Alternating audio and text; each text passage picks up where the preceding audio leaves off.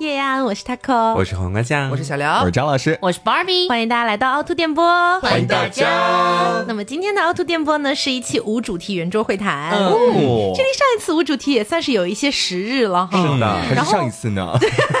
等一下，为什么大语速这么赶啊？我觉得我好像开了一点五倍速一样。Slow down, slow down。然后为什么我们今天要来做一期这个无主题圆桌会谈呢？是因为首先第一点哈，好不容易我们这个工作室终于大家都转阴啦，是的，我们今天可以聚齐五个人一起录节目了，召唤神龙。对，且同时呢，我们也马上就要迎来新年了，嗯，而且对于我们录制的时间来说呢，是刚刚跨年不久，嗯，然后又紧接着可能快要过年的一个时间段，谁啊去吧？我们就来聊，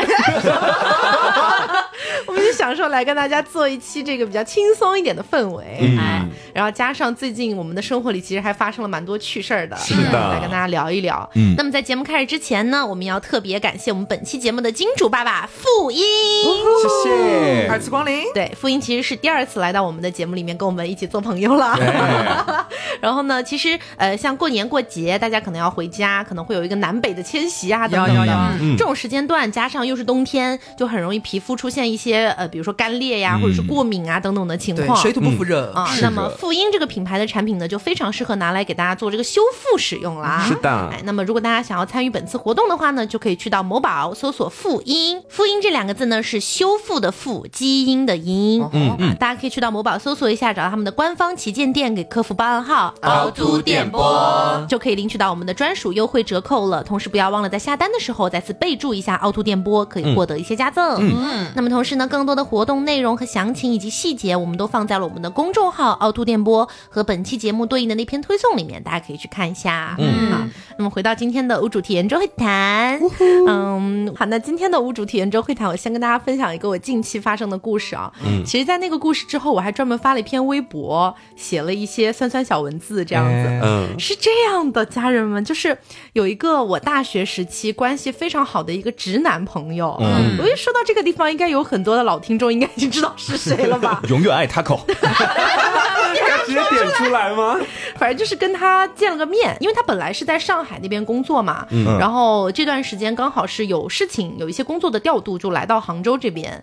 然后在他临走的前几天，我们插了个缝，然后就见了个面，喝了个酒，这个样子。嗯，呃，是这样的，就是他这个男生吧，就是说在大学时期嘛，他是属于那种呃比较正常的男生，就是穿搭也比较正常一点，嗯然后就是长相也还蛮帅的，哎，蛮高的这样子，我们关系很好。然后呢，到了大学快毕业以及毕业之后的那段时间，他就渐渐的就开始变得非常的潮，对，整个人就开始进入到一些类似于什么古着呀，啊或者，vintage 了。，对，有一点什么亚逼的那种感觉了，你知道？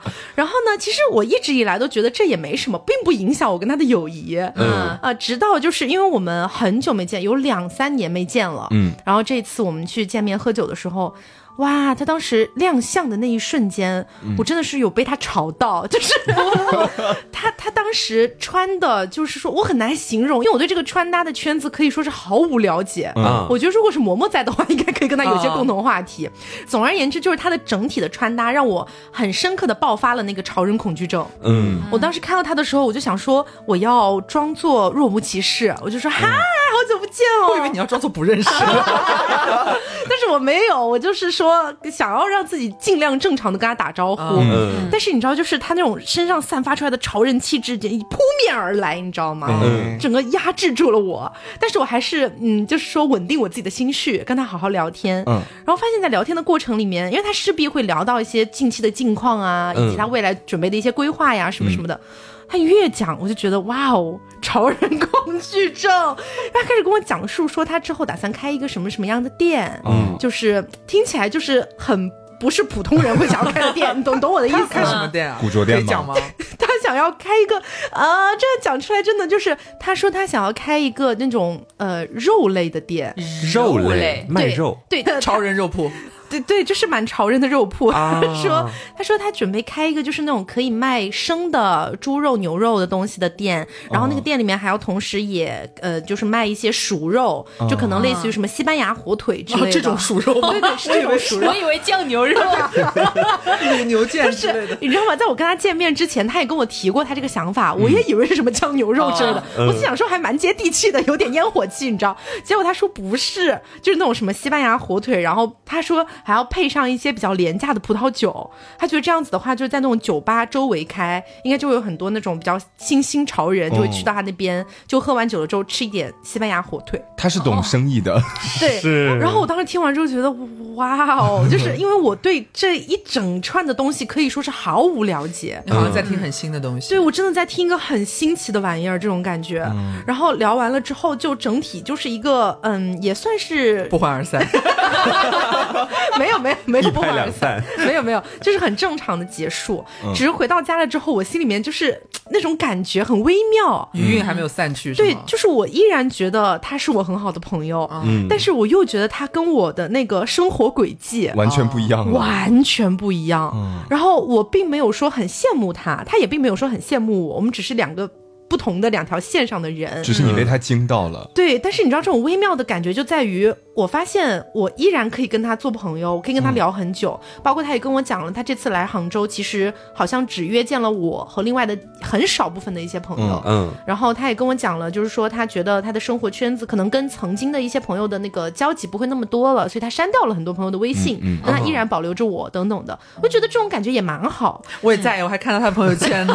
让我现在看看，我也在，我也在，看看。对，就是一种很微妙的感觉，想跟大家分享一下吧。我不知道身边有没有听众哈，可能是遇到了类似的情况，嗯。就实际上他对你的生活造不成什么太大的影响，对。你也依然觉得他是你的朋友，只是你会觉得你每次见到他就会产生那种潮人恐惧症的感觉，还蛮强烈的。嗯。我有点类似的，哎，可以可以算类似吗？嗯。感觉跟那个你说这，哎，这是龙坡啦，就是前面铺垫半天，还有谁听不出来啊？就是我有一个朋友，其实到现在为止已经好久好久，有大概我觉得有两年到三年都没有联系过了，嗯。但还是就是微信好友，然后曾经是非常亲密要好的网络姻缘一线牵，就是饭圈基友，嗯。然后延伸到线下的这样的一个革命友情这样子，直到他结婚，然后后来呢，他在结婚之前感觉。呃，大家都是真的就是感觉一路货色，你可以这么形容。一丘之貉哎对对对了，一丘之貉了吧？哦，sorry，然后呢，后来他结婚之后开始自己创业了，做婚庆，就在嗯在他们那边也是南方人。然后他在他家那边就开了一个夫妻档，和她老公因为之前是不是在那个说朋友那一期节目里面，你有提到他？啊，对对对对对，嗯其实就还是他。然后就是，我就是你去当惠灵顿牛排的那个吗呃，？不是不是，那是我老家的，惠灵顿牛排是我老家的。好的好的对对对对对，不要再提这档子事了，很烦呢。反正就是他结婚之后，这个创业项目非常之成功，在当地做的非常之大。然后我还时不时去就是翻阅了一下大众点评，发现他的评分之高，然后评价之好。然后呢，我就慢慢的看他的朋友圈，他发的越来越少了，但是偶尔一发，永远都是在那个各个酒店的那种会场布置的现场，哦然后他会拍那种非常漂亮的他布置的那种就是设计的那个婚礼的现场、那些案例，然后日常偶尔发的一些照片呢，都是一些看起来非常高端大气上档次的一些穿搭，但是他的拍摄和他的文案。你不会觉得他在装逼，嗯就那种很不经意、很但是又很真诚的，呃，嗯露了富，你知道吗？那种感觉。然后我就觉得我是在仇富吗？我也没有在仇富，但就是莫名其妙的觉得。好像不太对，不太不一样嗯。就那种类型不太一样，大家都是创业，可能我也是羡慕他赚钱赚的比较多，我也不知道，反正可能身边会有这样的朋友，就是有一天他可能突然去做了一些新的事情，嗯。然后好像那个生活轨迹和你从前认识的那个人就发生了很大很大的变化，嗯。然后偶尔会冒出一点点的陌生感，我是有这样的感觉，嗯哎，不过我因为前段时间一直在带学生嘛，就是我的潮人恐惧有时候存在在那些很潮的学生上。哎，是的，真的是？吧？就是有一些他们现在是高中，就高二、高三，嗯然后他们的穿搭或者是他们现在的化妆技术已经纯熟且完美到，就感觉很多成年人都达不到的那种地步。而且他们有的已经形成了自己的一套体系，就是这个是什么样的风格，然后他一直就是固定这个风格了。而且那个风格我可能听都没有听说过。对，是的，而而且他们有的时候在发的照片啊，或者他们平时说话的时候，就有的时候会感觉这是一个高中生吗？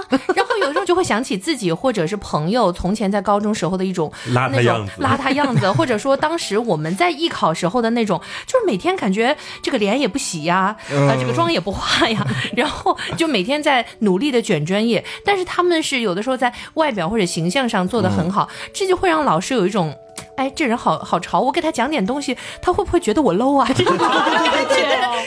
对，有的有的，我当时也是去当老师的时候，因为我去当老师的时候，我想到说我是一个艺考老师嘛，嗯所以我要把自己打扮的稍微精致一点，对得起这份专业，是这样的一个想法。然后呢，就导致因为我的长相化完妆之后，其实看起来并不是那么良家淑，就是没有那么良家，你知道。然后呢，我那些学生就可能从潜意识里面会觉得我可能是也经常会去酒吧呀。私下烟酒都来，对，可能因为我是这一类的。然后呢，有一天我们在上课的时候，其中有一个男生就在那边跟我聊天嘛，哦，是下课，下课的时候跟我聊天，他就跟我讲到说，哎，老师，你最近知道某某某某酒吧嗯怎么怎么样，有些什么什么活动吗？然后当时他说那个酒吧的时候，他是用那个酒吧的店名来说的，嗯没有加酒吧这两个字儿。啊我不知道那个是酒吧，哦我说你刚刚说那是什么呀？然 后他说是酒吧呀，杭州很出名的酒吧，老师你不知道吗？我说对不起，我不知道，就是那种、那种那种距离感对，嗯真的很大。我的潮人恐惧症，我印象里面应该还是在二零二一年的时候，嗯，我是跟呃当时一个小伙伴去了杭州的一个，呃，也不能说是潮人聚集地，他们是一个 rapper 呃做的厂牌，然后去了他们的那个老巢还是大本营，你为什么会去那里啊？呃有一些采访任务在身上啦。哦对，然后当时走进那个地方的时候，我整个人就是大震惊到，我就见到了真实的 rapper，真实的嘻哈音乐人是什么样子。嗯嗯然后我整个人就是盯住了。我记得我当时那天的穿搭，就是感觉自己像是在什么机关单位上班的样。老干部老干部风，我整个人就是混进去之后就跟他们格格不入。老干部去了 underground 是这种感觉。对呀，然后后来的话，我们还有一个同事，他也是就是搞嘻哈这一派的，然后我就觉得他好酷啊。然后有的有一次是跟他就是下班之后两个人去吃单位附近的一个什么饼，然后我就在想这个呃，我那天潮人也吃饼吗？我那天还是一个老干部穿搭，你知道，就是哦两个人走在一起，完全我整个人就是尴尬的要死对，。你心里会害怕。对可，能也觉得你很潮吧，万一就是他以为这是张老师很固定的什么，就是民工风或者是什么 民老派风、委员风 之类的。结果不知道是机关单位发下来的。他可能内心很敬佩你了。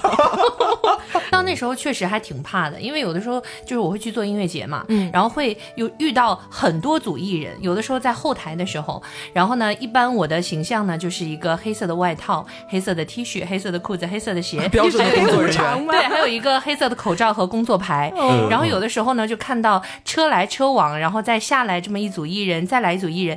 有些呢可能是台团，有些呢可能是我们国内比较火的。反正每下车、每上车，这么每一组他们的风格都是不一样的。嗯有的时候呢，还需要去呃跟他们去对接，说呃各位老师，咱们这边走，或者说各位老师，我们现在去哪边了？然后每次我在思考，我跟他们是需要说话的吗？你就举个牌儿，某某某团，请请跟我走。你好像在火车站接人。对，然后但是有的时候呢，还得跟他们说一下他们现在要去哪里，或者指一下。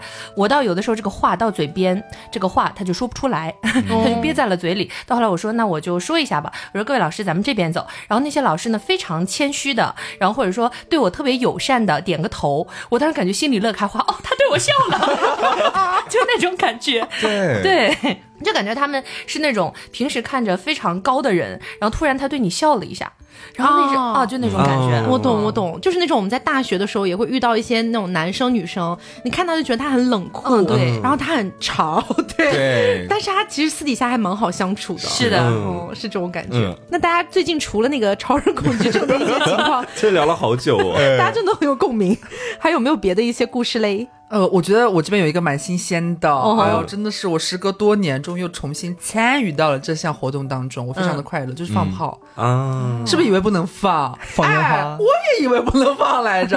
然后前两天没想到，就是看到那个杭州这边出台了最新的关于烟花爆竹的这个东西，嗯，然后发现是有一些特别的，就离开主城区周边很远的地方，它有一些特定的地点是允许你放炮的。对。然后我和大仙就驱车前往十几公里，跑到萧山区去，去找到买烟花爆竹的地方，然后买了好多。你知道现在有多贵啊？我和大仙就是根本就是一个险些被坑的状态。他那个店面很大，是正规的那种嗯店面，然后就是里边都是货架，好多各式各样的爆竹，然后好多人都男女老幼啊，全部都有在那边买。重点是呢，他一个价都不标。架子上就全是各种各样的，你不知道多少钱，然后会给你框，像超市一样，你知道吗？自主选购，然后你自己钥匙你往框里边拿，然后到那个台前，老板去给你结算，拿个计算机，他给你摁多少就是多少。哦然后我和大仙就觉得说，啊、咱们好多年都没有放过炮了，咱们就是就是爽一把，哎，咱们爽一把。然后我们就拿了好多，但是看起来其实说白了也没多少，它就体积大而已。结果一结算，你知道老板给我们算了多少钱来？两千多，八百九十三块钱。哦，这么然后贵，然后还特别就是悠然的说八百九十三啊，给你们算七百吧，怎么这么随意的吗？我当时就是大仙，你知道，可能直男他当下就是那个表情就是张嘴，你知道吗？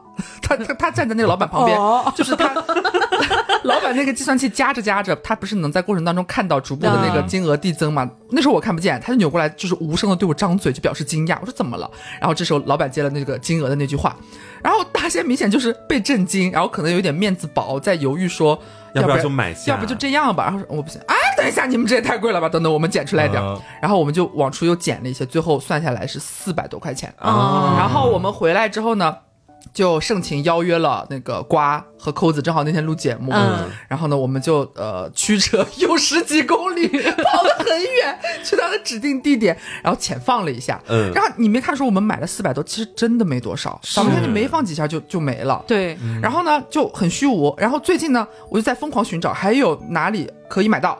然后我又找到了一家，我才发现我真的是我们俩被上一个那个老板坑惨了。啊卖贵了是吧？贵的不知道有多少倍，我的天哪！就我这么说吧，差不多我咱们上次放的所谓四百多块那么些个量，嗯可能放在我最近新买的这个地方的这个老板家，呃，那么多的量算下来，可能只要二百出头。啊，双倍的去卖，对，全部都很贵，嗯真的很夸张。他连价都不标的，他想给你摁多少就摁多少，你没听吗？他八百九十三块钱，最后说啊，算你七百好了，你怎么减的？太多了。我就很烦，然后我觉得嗯不太友好，然后我就很担心，就是过年回家之后，因为我还不知道我家那边的政策有没有什么出新，可能想回去说，如果也有这样的哎利好政策，嗯咱们终于能再重新感受一下这个过年的这个风俗，我也是很想在过年 放放炮的，但是那天我们去放的时候，真的好快乐哦！嗯。真的。就是因为我之前在那个以前的童年系列的节目里面讲到过嘛，我从小到大我就没有放过这种烟花爆竹，我妈不允许，嗯。我就觉得我现在已经快接近三十岁高龄了，难道我还不允许吗？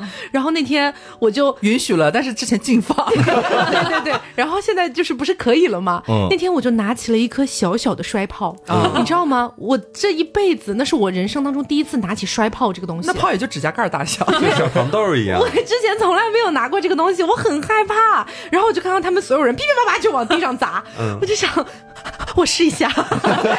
然后我啪扔下去，它爆开的那一刹那，你知道吗？我觉得我好开心哦。然后他们后面又在放什么，就是可以在地上旋转的呀。哦天上飞的什么呀，天上飞的，我觉得好漂亮，真的真的是我人生里面我觉得年味儿最重的一次。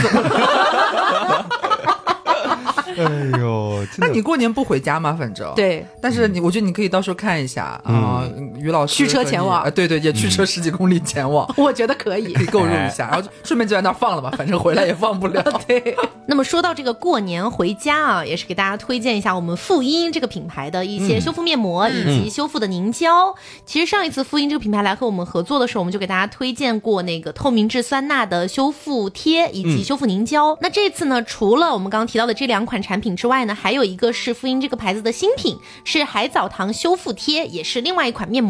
嗯，因为我们上次也介绍过了嘛，复印这个牌子它就是一个专研皮肤屏障修护的一个品牌，产品是不属于普通护肤品的，他们不是前面会写庄字嘛，就庄字号，它这个是属于械字号的，所以之前你能看到这个品牌的场景，可能是去做医美项目，或者是去做一些什么皮肤手术之后，可能在院线才能由专业人士为你开具这样的产品。嗯，但是现在呢，咱们就是一个汇集遍天下了。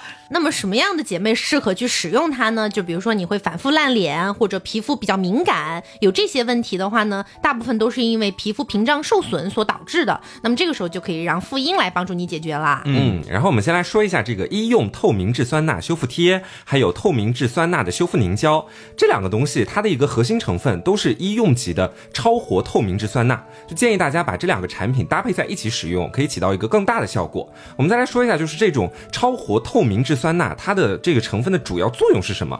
往白了说，就是帮助你的皮肤在补水保湿的同时，也能够去对抗炎症。那比如说最近很多人都阳了，然后在阳的期间，可能就不太会去好好护肤。因为毕竟不是每一个人都像美容大王大刘一样，在阳的时候也能坚持天天护肤。对，就像我脸都不洗了。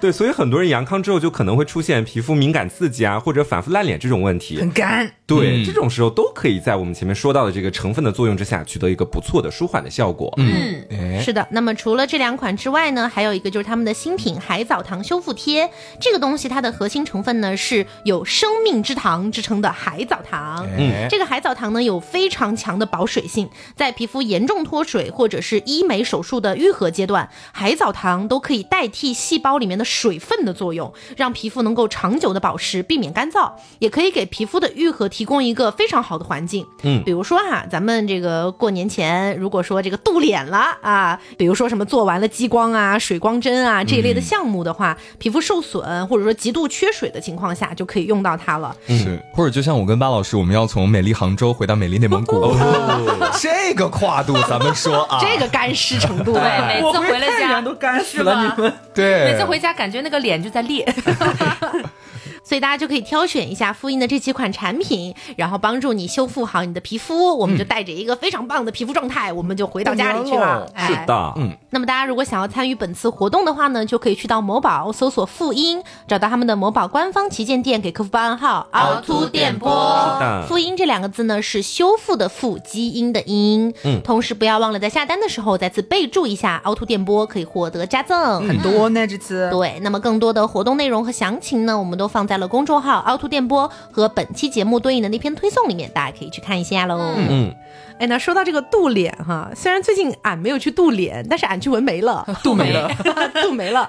然后其实当时就是我去到那边的时候呢，给我纹眉的那个纹眉的小姐姐比我大五岁，嗯然后她就跟我聊天嘛，她就跟我说，她说，哎，美女，你是哪里人呀？我说我是重庆人，他说哎呀我是四川人，好巧呀，我们就川渝一家亲嘛，嗯就说老家人哈。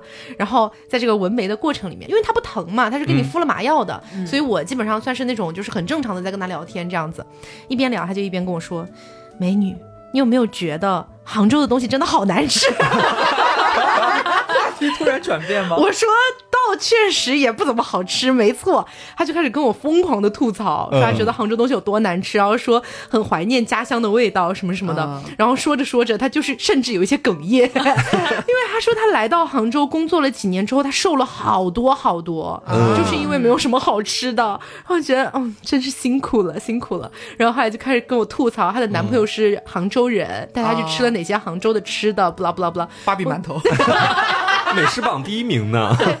然后我当时你知道吗？因为当时听到他讲了这些东西，我想安慰他一下。毕竟我现在其实已经有点接受杭州这个状态了。嗯然后我就想安慰他，我就说，哎，其实你不知道啊，呃，这个，嗯，我是了解过一些八大菜系的，因为我们不是做铁天饭气上身对聊过那个浙江菜嘛，然后我就跟他讲，我说其实杭州菜啊，你不能单看它的那个味道，你得去品尝它的那种文化。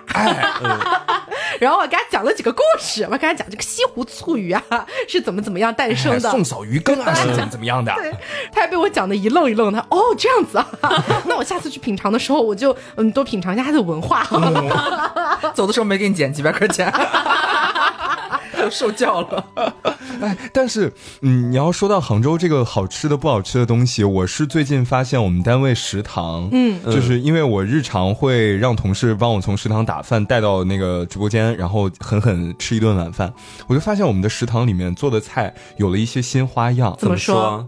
他以前是有一个档口专门卖缙云烧饼的，然后后来这个档口开了一个新的业务，叫做麻辣烫。嗯，这个麻辣烫呢，跟一般我吃到麻辣烫感觉不太一样。就一般我们吃，要么是东北麻辣烫，对要么是就是我也是来到杭州之后才知道有重庆麻辣烫这个版本。嗯啊，然后我不知道我们食堂的这个麻辣烫是属于哪哪一个派系。嗯，它是什么样呢？它就是清水煮菜。那应该是广东的派系。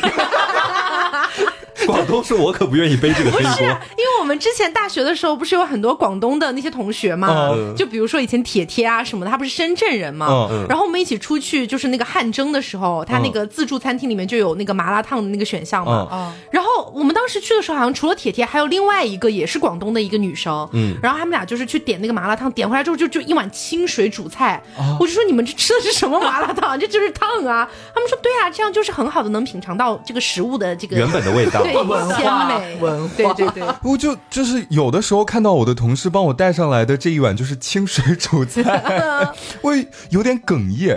然后我同事说：“嗯，那我这样下次帮你放点辣椒吧。”嗯然后他给我放了辣椒之后，我就发现我们食堂的辣椒跟这个麻辣烫它是完全分开的两个体系，就是辣椒是辣椒的味道，麻辣烫还是那个清水煮菜。哦，那应该是招了个广东的师傅了。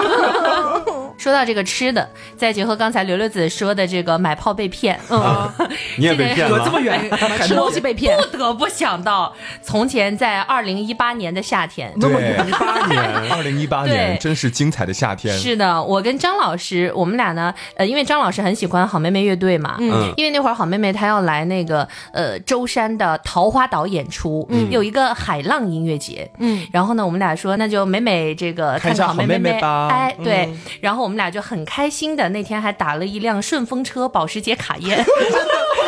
真的吗？真的，因为那天早上非常的离谱，我们俩约定好了早上去坐九点的客运中心相见的大巴、去舟山，结果换成了保时捷卡宴。结果那天早上，我从我醒来开始给张老师打电话，他就没有接过。他睡过去了。对我还让他寝室给他寝室人打电话，也没有人接。嗯，他睡过去了，美美的睡过了九点，我们的车都发了，他他还没起。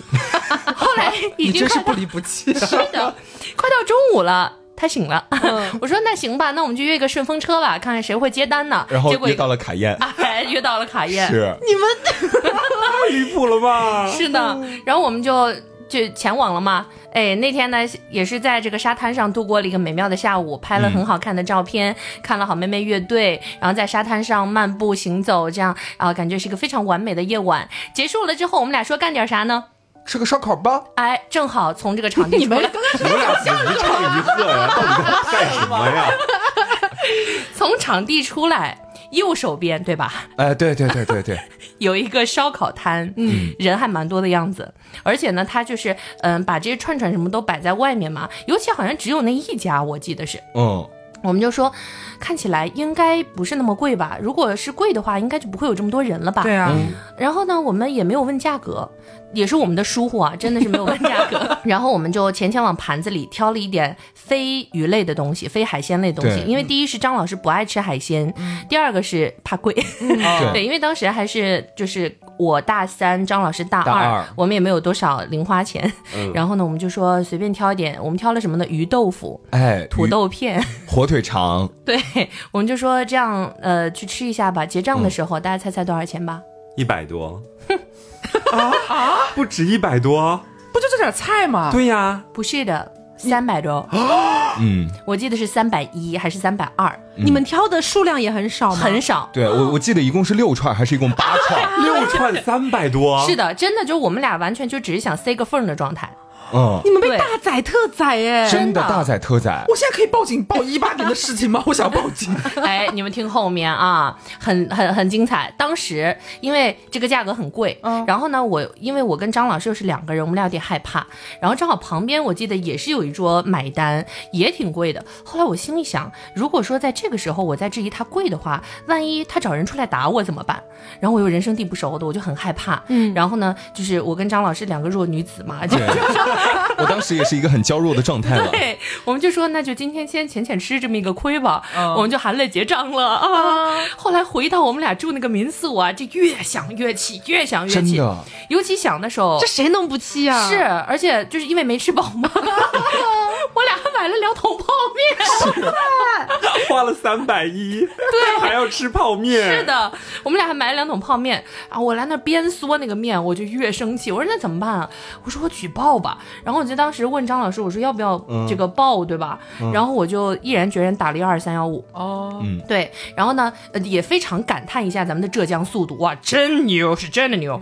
就是他问我他受理了吗？他问我怎么了，我把这件事情，呃，来龙去脉、前因后果都说了一遍。嗯，然后呢，说完了之后，他说好的，我们会尽快为您处理。然后第二天呢，我是从舟山到宁波，然后去我同学家玩，嗯，然后就在路上，我收到了这个回电，然后说帮解决了，然后说这家店已经责令去整改了，哦，因为它没有明码标价，嗯并且它定价虚高，嗯然后呢，也就存在欺骗消费者嘛。然后呢，呃，说已经责令整改，还问我，就是他们那边还问我说，呃，您这还有什么需求吗？因为那天确实吃完之后，我身体不是很舒服，也不知道是因为被气的，还是 也还是因为他这个东西本来就有问题，我就感觉这个肚子有点不舒服。急火攻心了你。对，然后呢，他就是问，就是那边问我说还有没有什么其他的需求，我说没有了。然后结果过了一会儿，这个店家加了我的微信，啊，对他加了我的微信，他知道是你举报的吗？嗯，他应该是知道的。哦，然后他加我微信之后，他说实在抱歉，然后是我们的错误什么的，然后他把所有的钱，然后又都退给你了吗？退给了我了。对，啊是的啊，所以真的太厉害了，浙江速度啊！哎，对，确实浙江在这一块儿，我觉得做的还是不错的。是是的我之前也有遇到过类似的事情，我之前还发了微博，就是我在那一碗瘦肉丸里面吃出蟑螂的事情。啊，我记得。我真的，我当时整个人大裂工啊，我整个崩溃了，我都。然后我当下就是有了一些操作，然后还给那个，我当时不是给幺二三幺五打电话，是给幺二三四五，就是那个杭州的市长公开热线。然后结果就是没过一两天吧，马上就有工商管理局的人给我打电话说已经派人去查过了，嗯然后责令他们整改什么什么之类的。嗯嗯，我觉得这块做的还是不错的。是对，所以那个泡的店家，咱们呃，分享一下是吗？你这个跨度让我有点懵呀。对，其实说实话，他们这种没有明码标价的，然后又是价格虚高的，确实是有一些问题的。嗯对是，很明显就是带了一点骗的成分在里面。你别说，真的就是我们在回来的路上，因为我前面不是说一开始是八百嘛，嗯八百多小九百快一千块了就买那点东西，然后不是在我的就是呃，我根本不管说啊要不要面子，我觉得不行，我、嗯我没有办法咽下这口气，说我八百块钱我真就忍了，我就付钱了，然后不是拿出来很多，最后剩四百嘛，就这我们在回来的路上，你知道大仙整个人就是非非常的不爽，一边开车一边叹气。八百，我说不是敢八百开这个价吧？最后咱们不是四百多吗？别气了，咱们已经拿出来一些了。他怎么敢要八百？一直在碎碎念，很气。然后后来我不是又找到了那个便宜的另外一家嘛，我这这两天要去买的。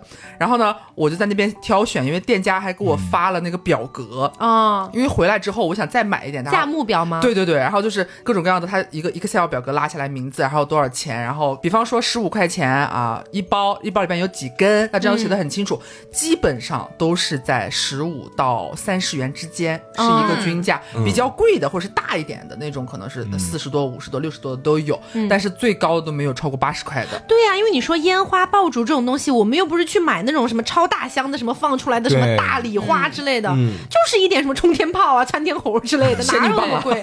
哪有那么贵啊？很夸张。然后后来呢，我不就就在勾选这个东西嘛？他说嗯你还想要再补点什么，呃你就在上面这个勾选一下，然后发给我，我给你算就好了。嗯，然后我就勾，我那时候还坐在副驾驶上，你知道，然后我就说我选好了，宝你要再补点什么吗？我一会儿给你看一下吧，咱们到吃饭的地方的时候。他说多少钱呀？我突然想到这个，我一看，我挑了好多好多好多好多，算下来一共三百六十六块钱。哦，那个数量可能有我们就是有点吃亏的那一次翻倍。嗯那么多的东西才三百多块钱。他问我的那下，我一看，我买了数了一数，买了多少多少样，就三百多块钱。我说，嗯，我觉得你不要知道了，你不要知道价格了，我我请你放好吧，不要吃这个闷头气了，就很烦，就很不希望大大过年的，本来你想做点开心的事情，因为很久没有这种年味儿了，好不容易等到这样一个通知，我靠，整个心花怒放，你很想放个过瘾，就是看那种很漂亮，你心情会很好，但是一想到八百块那件事情，真的是，哎，八百块，八百块，张老师，一下死去的回忆。哎呀，反正就是我，我是蛮期待说今年回家会不会家里那边也有一些啊、放松的一些政策，因为我看好像有一些地方是今年。呃，可以的好像是什么第一放假的第一天到第四天是有一些指定地点是可以放，但是每个城市好像不太一样，大家可以回去看一下。哎，那我很好奇，这家店它这么良心，推我一下呗？啊，没问题，没问题，就是呃，你要去线下购买的哈，就是哦。他是他只是给我发那个价目表，因为我是我们已经去了一趟了，发现没买够，想再补点，然后他就把那个单子给我，我要添点什么，然后隔天他给我打包好，我再去他店里面取付钱，这个样子。哦，相当于是就是你先把这些你要的东西发给老板，然后他打包对。好，然后你去自提。啊，对，嗯。嗯，明白。好，可以马住。你说买东西，我就想到前两天的时候，我跟牛逼林两个人就是在外面的一段，怎么说让我心在滴血的经历吧。怎么说？你们又遇到算命的？没有没有没有没有没有，这次是我们两个自己愿意把那个钱花出去，并且就等于是把那个钱丢到了水里啊因为社交牛逼林他有个爱好，我记得以前跟大家分享过，买彩票喜欢买刮刮乐啊 然后我不记得有没有跟大家说过那个事情，就是他刮刮乐真的中了很多钱。就有一天晚上，我刘大仙还有社交牛逼林一起去彩票店里面，他一晚上刮了大概中了一千八百块钱。哇哦，就刮那种十块钱、二十块钱一张的。然后他从那之后，基本上就开始每次跟我一块出去都要去买。他觉得你是他的小福星，他吸走了我的运气，我是这么觉得的。然后我们有一次就到商场里面去嘛，他又看到那个在商场里面的彩票店，他说：“姐，要不要来几张？”我说：“可以。”因为我其实买彩票一直都没怎么中过奖，我就属于那种我花出去五十，完全就当玩的，啊、十块钱可能都赚不回来的那种类型。啊，对，那你真的是完全被他吸走哎。我真的很飞在这方面。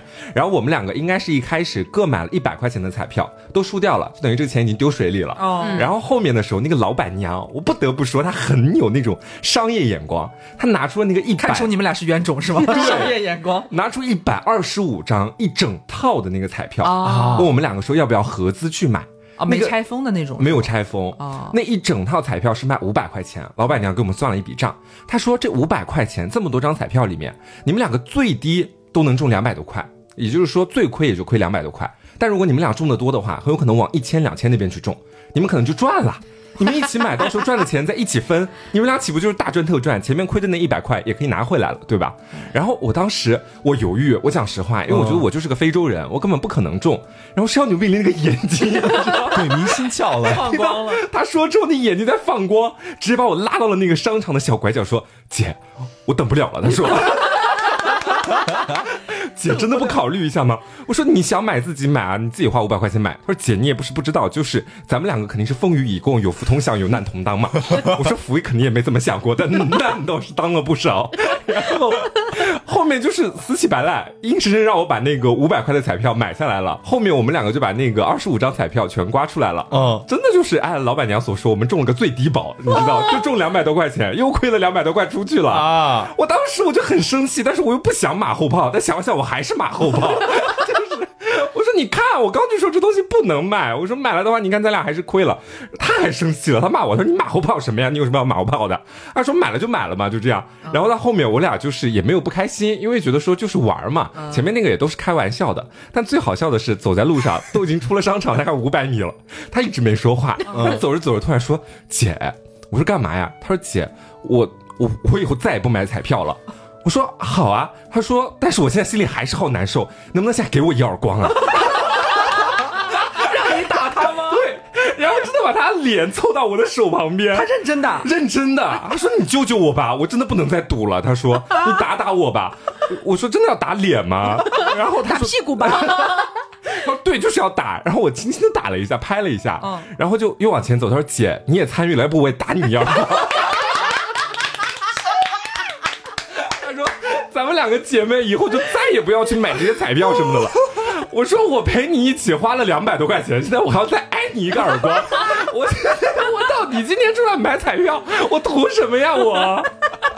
而且他还赌咒，你知道，以前跟我一起买彩票赌很多咒，就那一次之后，他有跟我说，他说我下次如果再买彩票，我这辈子我全部都单身，都找不到男人。然后到我们第二次后面再出来的时候，一看到彩票店，又说嗯，姐要不要去那边买几张彩票？我说男人什么都不重要。对，反正他就很离谱，到后面我都不太敢跟他一起出去了，只要出去就一定要买彩票，而且还要就是挨打。这才是重点了。哎，你说到这个黄瓜酱挨巴掌哈，我这这你真的挨巴掌了吗？我没有挨巴掌，我没有让他打。我这里有个挨巴掌的故事，但不是、啊不是我被打，不是我被打，是我听闻了一件事情，真的很离谱。就是首先我要先把前情交代一下，就是我妈后来再婚啊，然后是跟我的那个叔叔，就是他俩结婚了嘛，嗯然后那个叔叔有一个儿子，那个儿子现在大概十五六岁的样子，算是一个青少年了吧。然后呢，这个事情还要叠加上，就是我妈妈这个人啊，她有的时候在一些转述的环节，就是她嗯。得这件事，他要转述给我的时候，中间多多少少会出现百分之五六十的那个差错。会不会太高了一点？就是我给大家举个例子啊，比如说他知道了一件事儿，是那个猴子爬上树去摘了苹果，嗯。然后他回来给我转达，可能会变成大象吃了香蕉，对，就是对，就是我妈。猴子开了个果园儿，就我我妈就这样很离谱。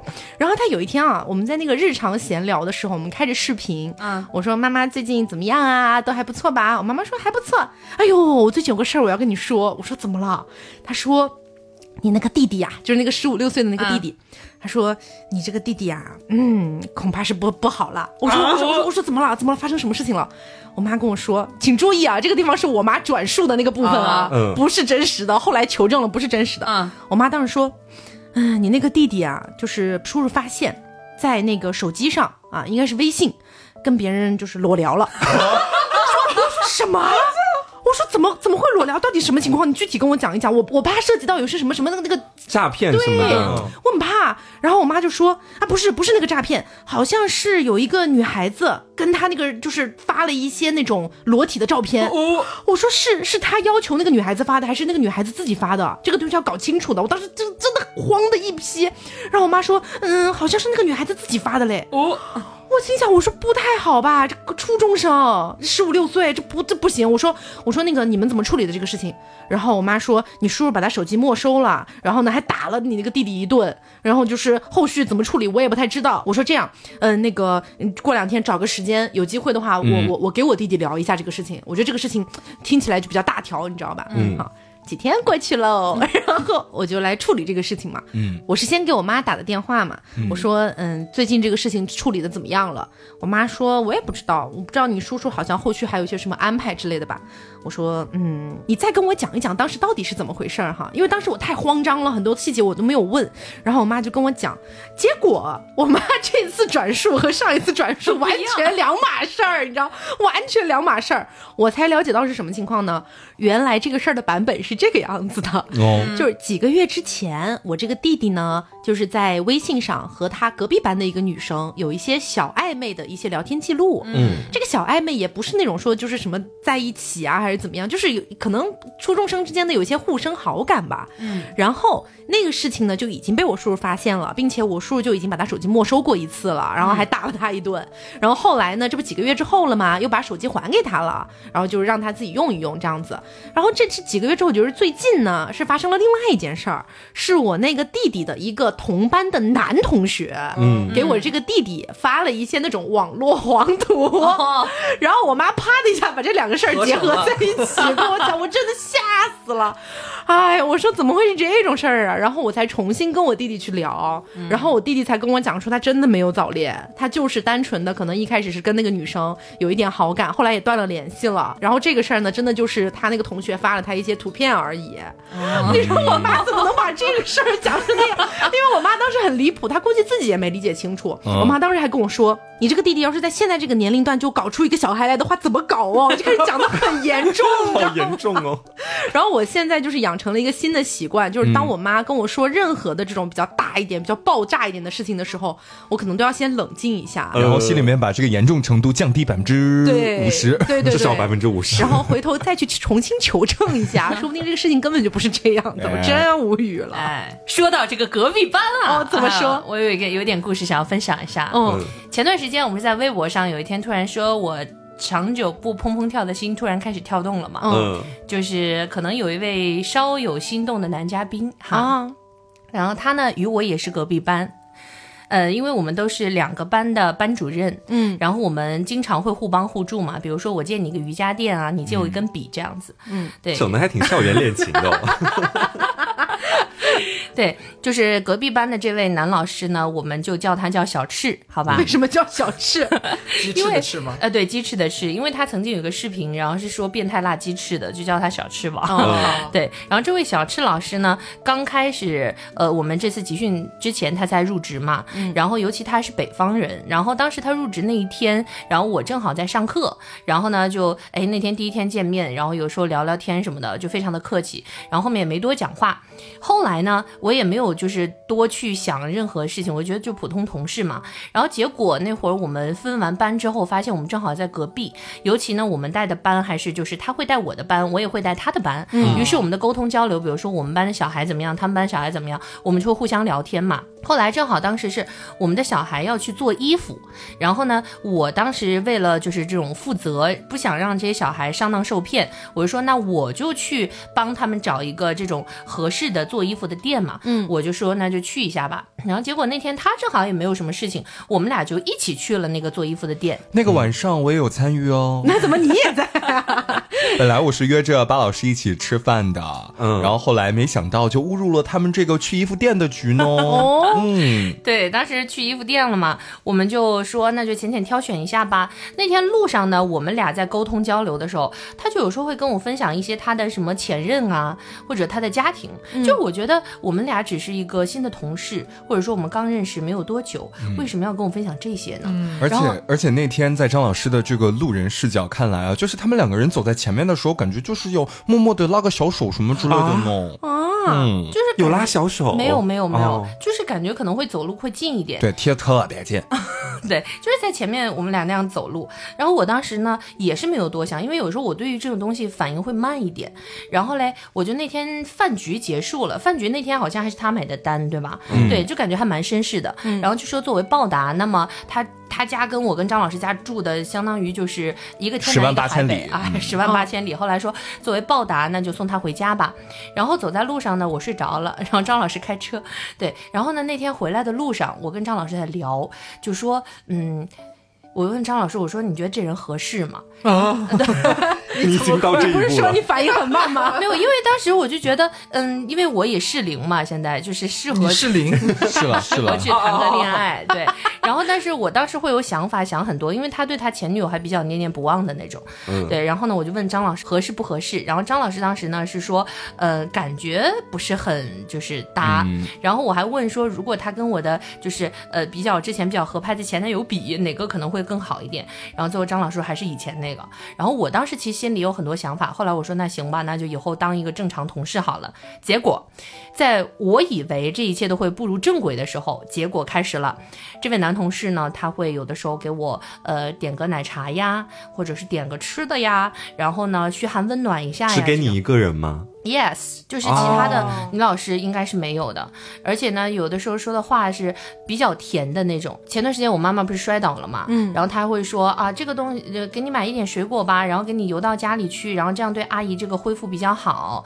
然后或者说在下雪的时候嘛，我不是杭州初雪，给她发了一个视频，然后她说那个他年我我若共淋雪，呃那句话怎么说的？什么同淋雪，我们就共白头，类似这样的话。对，然后就是呃说一些这样的话，到后来就演变成我们俩中午会互相点外卖，就是因为就我们的盒饭很难吃，是真的。然后呢，就是我我我中午先点两个人的，然后第二天中午他再点两个人的。后来这个学生之间不是就传开了嘛，然后说啊这两个老师可能有点暧昧啊什么的。然后尤其我们俩下班还是一起回家的。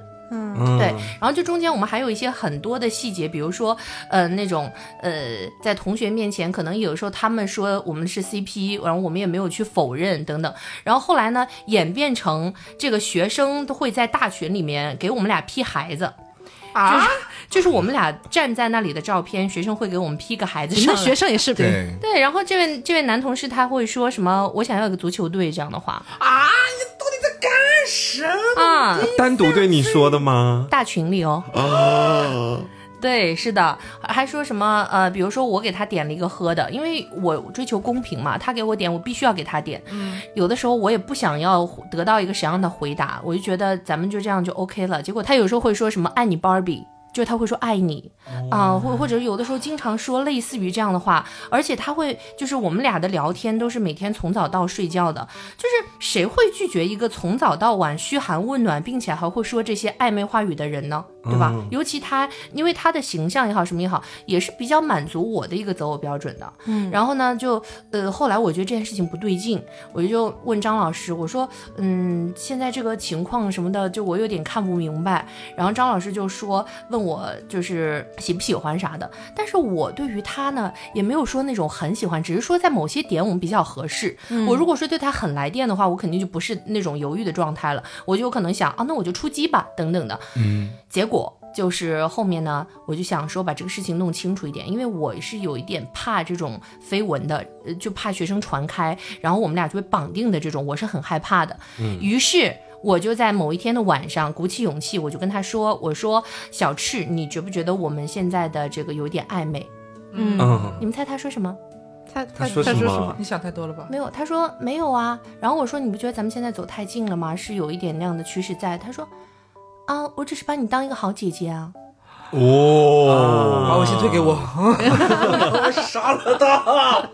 对，我觉得就当时我听到这一句话的时候，我当时那个火气我一下就上来了。其实当时就是这整件事情的发生过程，差点说案发过程，做多了，就是整个发生的过程，巴老师是有是有跟我们分享过的。嗯，然后呢，其实我个人的一个判断啊，就是我觉得在那一段期间里面，他们确实是有很多很暧昧的点，因为巴老师也给我们看过一些，就是什么，比如他们的聊天记录啊，就你很难不去觉得这个男生是不是对他有些想法，是不是想尝试一下更进一步之类的，你很你很难去拒绝这种想法的出现。嗯，然后。呢，我觉得巴老师在那段时间应该也是想要默默观察一下。对，哎，如果说真的有一天有心动的感觉的话，也可以尝试在一起。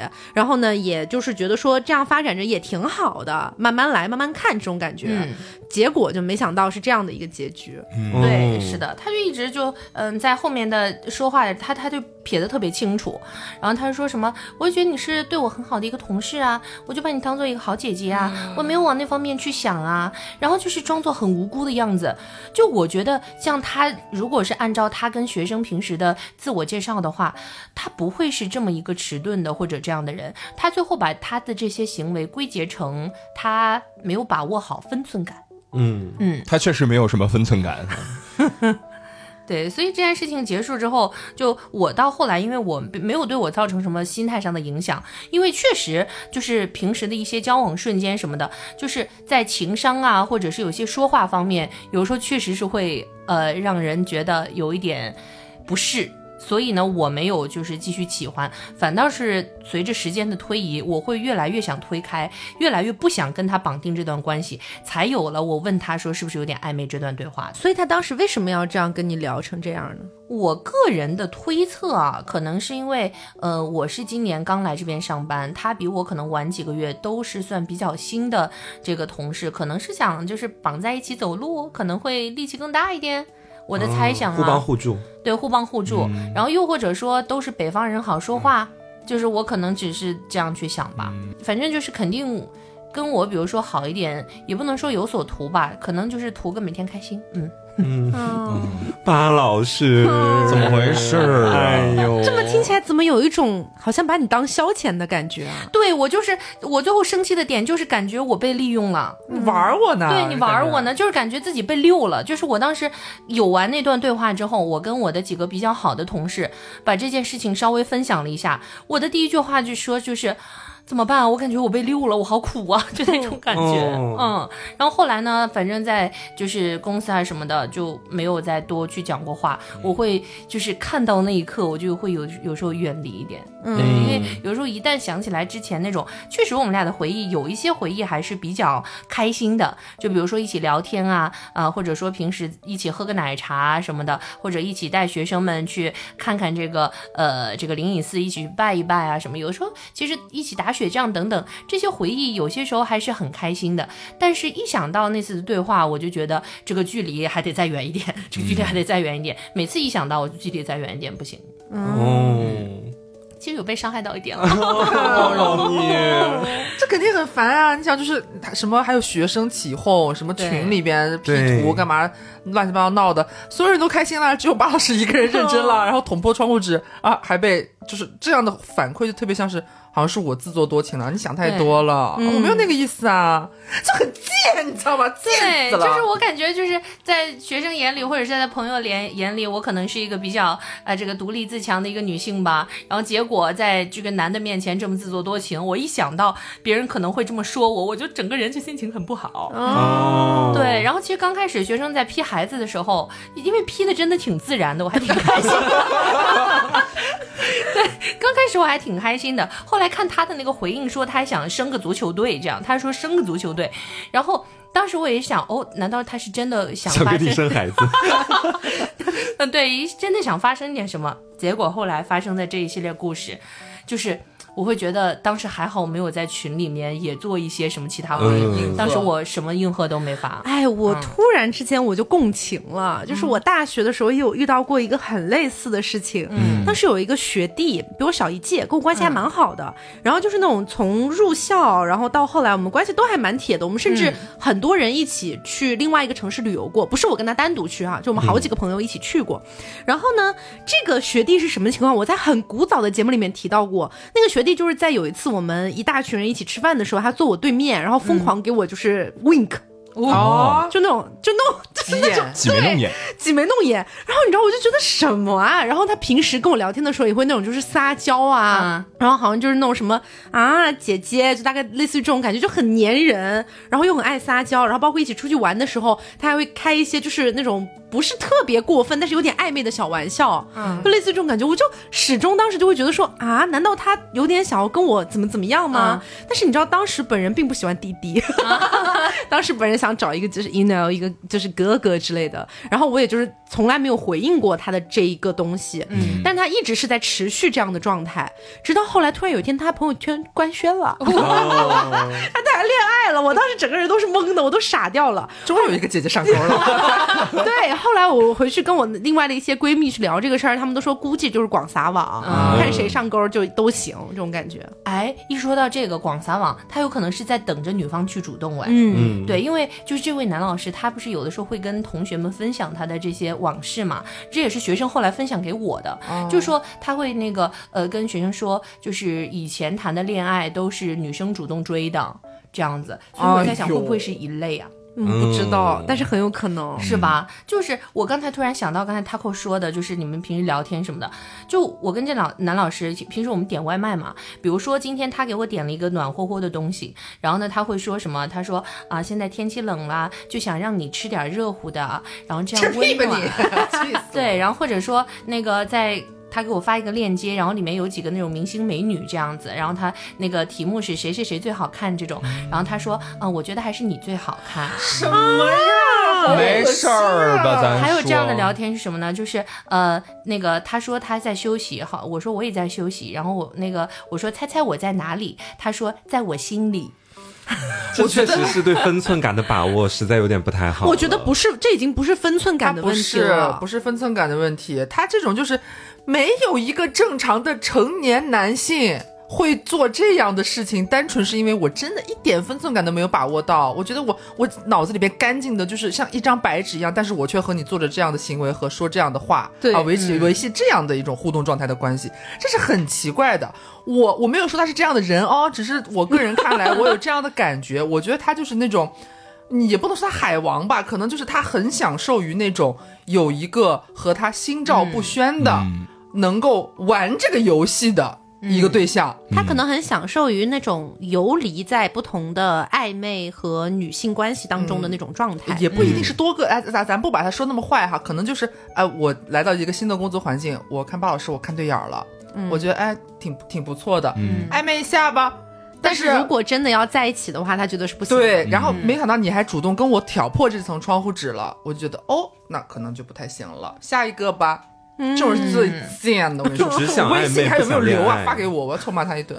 是，我就还好，当时我说的比较及时。如果再晚一点，我感觉我真的会因为每天的聊天会养成习惯，养成习惯之后，我可能就会就你真的喜欢他我真的会喜欢他。对，所以我当时跟他说，我说还好现在我说了，不然的话到最后演变成真的喜欢，那就完蛋了。嗯，对。因为我觉得一个成年的男性，然后尤其真的是谈过多次恋爱的，而且是游离在这种以前所谓的他的前女友都是很会的这样的嗯女生之间，我觉得他这些他不是不懂的，他只是在装装傻。对对对对对对，就是说到这里啊，希望有一些就是正在听这期节目的同学们，就是呃我的同学们啊，咱们就是呃。知道的同学呢，呃，合理讨论；不知道的同学呢，咱也不要外传啊。这个巴老师的小秘密，你是在和你的学生们就是对加密对话，开一个小窗，开一个小窗子了。明白了，嗯，不要外传喽。真的很怕呀，学生说好，现在就发大群。那既然节目已经录到了这么尾声的部分了，也是来问一下大家啊，这个过年回家都准备好了吗？有什么计划不？哎，咱就是买了几个非常好看的那个红包的封皮儿 我，以为买了几条好看的红内裤。你现在已经到了回家要给别人发红包的阶段了？要的。当然，我我家里小辈儿得发的，是我现在是我数一数啊，我有一个外甥女儿，然后有一个小侄子，然后呢还有一个年龄比我小二十岁的妹妹，哦，对，然后就是这三位小朋友。现在我们这个年龄，我我我觉得是已经到了要发红包的年龄了呀。虽然我也没有准备好，但我还在做心理建设。对刘刘还没有到吗？我没有哎，啊，我到现在没有给别人发过一个红包。我们家是这样子的，就是家里面人他不会强制我去发红包，但是如果家里有那种特别小的小孩儿，我会主动的给他包一个红包过去。因为因为主要是我的情况是，呃，这这两年本身可能就受疫情影响，其中有那么一年或者两年是没有回家的，你就肯定就见不到亲，就不存在这个问题了嘛。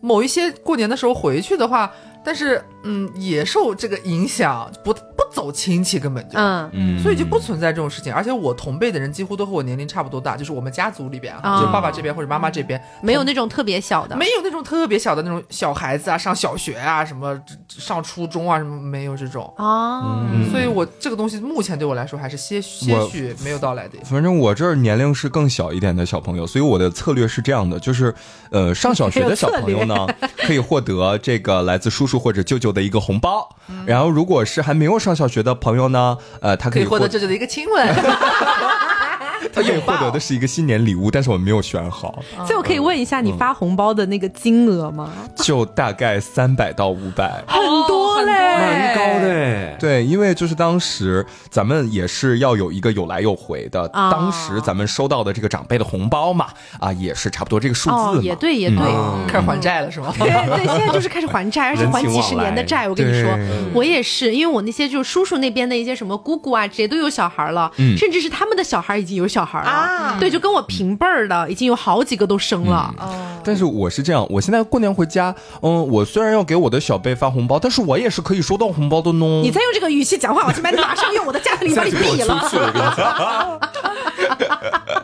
是真的就是以前那些姑姑啊什么的给我发红包，基本上也都三五百，嗯所以我要发回去的话，肯定要么比三五百高，要么至少也得三五百。对，嗯你总不能说人家过年给你发三五百，然后你给人家塞五十，说得过去吗？太忧伤了我，我现在都收不到红包了。我但是我你还想收红包？你多大了？但是我每年还是能收到爸爸妈妈给我的红包，嗯但是除此之外就没有了。那你也蛮好的，我收不到这个爸爸妈妈发的红包，对，我妈找我要红包。好，那也希望大家今年可以回家过个好年。啊，如果说没有回家的话呢，也希望在自己这个所在的城市可以研究一下，哎，是不是可以放一些烟花爆竹呢？研究一下当地政策吧，赶紧。对对，研究一下当地政策，如果可以的话，也可以去感受一下。因为我觉得对于一些比如说像城市里长大的孩子，因为像像我以前可能经常会回农村过年嘛，那个时候农村还是可以经常放烟花爆竹的，所以我只是觉得说我没有本人亲自的放过，但是那种烟花爆竹的年味儿是一直都其实还是有的。但如果说像刘刘子这这种哈，就是老家也是在城市里的，基本上就没怎么关了好多年了。对对，嗯没有太多机会去放这个烟花爆竹的话，也可以去研究一下政策。如果可以的话，可以感受一下。我觉得，哎，还不要被。骗啊！不要被骗，金额要注意一下啊！有没有密码标价？被骗了打幺二三幺五。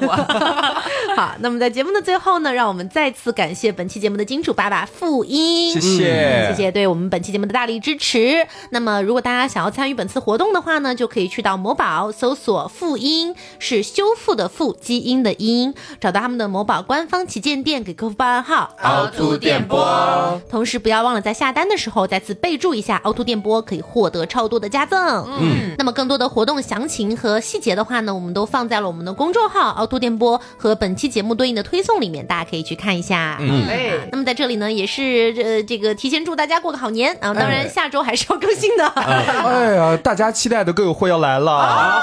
某些嘉宾要回归了。是的，好，那希望大家能够喜欢今天这期节目。我是 taco，我是黄瓜酱，我是小刘。我是张老师，我是 Barbie。别着急，慢慢来拜拜。